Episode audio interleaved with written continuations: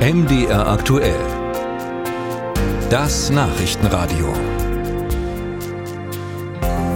Was wurde in den letzten Jahren schon gestritten über die Frage, was ist Ostdeutsch? Wer ist eigentlich Ostdeutsch? Und sind Ostdeutsche strukturell benachteiligt? Und was haben Westdeutsche damit zu tun? Jetzt gibt es eine neue Studie des Deutschen Zentrums für Integrations- und Migrationsforschung, DEZIM, mit dem eigenartigen Titel Wer ist hier Ostdeutsch und wenn ja, wie viele? Was drinsteht in dieser Studie, können wir besprechen mit der Studienleiterin, Professorin Sabrina Zajak, am Telefon. Schönen guten Tag. Hallo, guten Tag. Frau Zajak, zentrales Ergebnis ist, habe ich gelesen, dass der Anteil Ostdeutscher an der Gesamtbevölkerung von der Definition abhängt, wer überhaupt Ostdeutsch ist. Und damit schwankt der Anteil zwischen 16,7 und 26 Prozent. Das verstehe ich nicht. Wie kann das sein? Ja, sehr gute Frage. Genau. Äh, in unserer Studie haben wir uns die Mühe gemacht, in einer, äh, in einer Bevölkerungsbefragung mal unterschiedliche Kategorien von äh, wer ist Ostdeutsch äh, zu messen. Und damit greifen wir eigentlich sehr tief in so statistische Sachen und statistische Diskurse ein. Und was wir eigentlich äh, zeigen wollen damit ist, dass jede Statistik auch von der zugrunde liegenden Definition abhängt. Die ganz klassische Definition, die ganz häufig verwendet wird, die bezeichnen wir als Geo-Ostdeutsch. Das heißt, ist nach Wohnort Ostdeutsch ist, wer in Ostdeutschland wohnt. Nach dieser Definition äh, gibt es 16,7 Prozent äh, äh, Ostdeutsche, die in den neuen Bundesländern wohnen. Mhm. Ähm, genau. Das ist jetzt aber so bei einer Kategorie, ist es immer so, äh, man zieht, man definiert irgendwelche Leute hinein und andere Leute hinein, hinaus. Und wenn wir jetzt nämlich mal genauer reingucken in diese Kategorie dieser 16,7 Prozent, dann stellen wir fest, von dieser Gruppe sind zwar knapp 77 Prozent auch in Ostdeutschland Geborene, aber eben auch 17,8 Prozent Westdeutsche, also in Westdeutschland Geborene oder eben auch 5 Prozent im Ausland Geborene. Das heißt, diese Kategorie umfasst eigentlich mehr oder auch andere Leute, eben wenn ich nach Wohnort gehe. Mhm. Deswegen ist eine Alternative, das zweite, was wir eben geguckt haben, nach Geburtsort, also das haben wir Bio-Ostdeutsch genannt, also Ostdeutsch ist, wer in Ostdeutschland bzw. in der DDR geboren wurde. Und nach dieser Definition, die wird auch ganz häufig verwendet, sind es ungefähr 20 Prozent der Ostdeutschen. Und wie kommen Sie dann auf den höchsten Anteil, auf 26 Prozent? Genau, müssen Sie genau, alles da einbeziehen? Ja, die, bei, für den höchsten Anteil, die nennen wir die Sozio-Ostdeutschen, also nach Sozialisationshintergrund. Hier haben wir geguckt, äh, Parallelen gezogen zu der Frage, wer hat denn eigentlich Migrationshintergrund. Ähm, da geht es nämlich nach Elternteil und in Anlehnung daran haben wir definiert, Ostdeutsch ist nach dieser Definition, wer selbst in der DDR in Ostdeutschland geboren wurde oder mindestens ein Elternteil hat, der dort geboren wurde. Und die Annahme dahin ist, dass auch wenn ein Elternteil in Ostdeutschland geboren wurde, das eben über die Familie weiter vermittelt wird und dann bekommt man, kommt man die Gruppengröße auf 26,1 Prozent. Ja.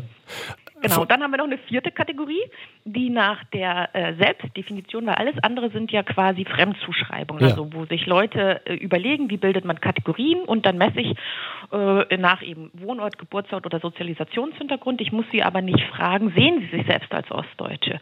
Und da haben wir dann nochmal nachgefragt, und zwar nach der sogenannten starken äh, ostdeutschen Identität. Die haben wir als Emo-Ostdeutsche bezeichnet, also nach starker emotionaler Zugehörigkeit, mit der Frage, sehen sie sich eher als ähm, Deutsche oder Ostdeutsche, da kommen wir dann auf 21,6 Prozent. Dasselbe fragen wir die Westdeutschen, sehen sie sich eher als Deutsche oder Westdeutsche?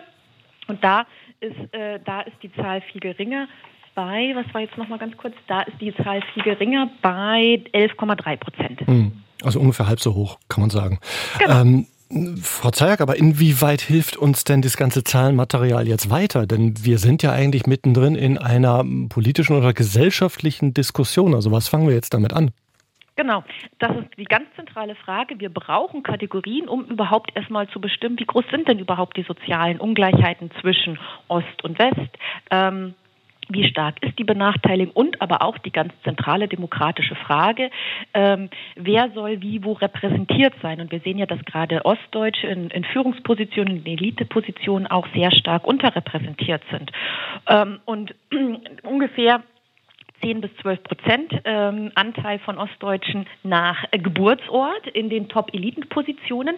Ist jetzt 10 Prozent ein hoher oder ein niedriger Wert? Mhm. Nehme ich die Referenzgruppe oder die Referenzgröße 16 Prozent, sagt man ja, okay, 10 bis 12 Prozent ist zwar wenig, aber naja, in, in die Richtung von 16 Prozent. Nehme ich jetzt aber 26 Prozent, dann ist die Diskrepanz natürlich noch mal viel sichtbarer. Also, ähm, das ist nicht ein Abgesang auf Kategorien, die brauchen wir, um Ungleichheiten und Ungerechtigkeiten in der Gesellschaft sichtbar zu machen, aber durchaus auch zu reflektieren und sich bewusst zu sein, dass diese Kategorien sozial konstruiert sind mhm. und dass wir quasi in der aktuellen Debatte eher schon von, sagen wir mal, einer Untergrenze der Definition ausgehen können, wenn ja. wir von 16,7 nach, äh, nach Wohnort oder 20 Prozent nach Geburtsort ausgehen. Das ist interessant, weil in den politischen Diskussionen oder ich sag mal vereinfachend in vielen Talkshows, da geht es oftmals um das Geburtsrecht, also um den Geburtsort, wird mhm. als Ostdeutsch definiert, so landläufig genau. halt zumindest. Sie haben ja, ja alternativ auch gesagt Geo-Ostdeutsch, das sind dann auch alle, die sagen, ich vereinfache jetzt, die seit 30 Jahren äh, oder die aus dem Westen kommen, aber seit 30 Jahren im Osten wohnen und hier zum Teil ja auch hier zu den Eliten gehören.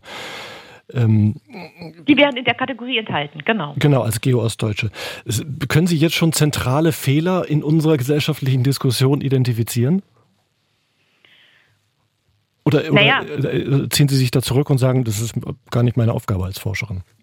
Ja, ne, es geht ja schon darum, auch zu sagen, wenn ich weiß, dass diese Gruppen unterschiedlich äh, äh definiert werden können, schon nochmal auch aus so einer Empowerment-Perspektive zu sagen, ja, äh, wir müssen schon überlegen, wen wir in welche, welche Gremien wo teilhaben lassen und warum äh, denn Ostdeutsche immer noch so stark unterrepräsentiert sind. Und wie gesagt, also vor dem Hintergrund der, der 10 Prozent vor, vor dem 16, 20 oder 26 macht es natürlich einen großen Unterschied. Also man sieht, ähm, es gibt Handlungsbedarf. Wir müssen da was tun als Gesellschaft.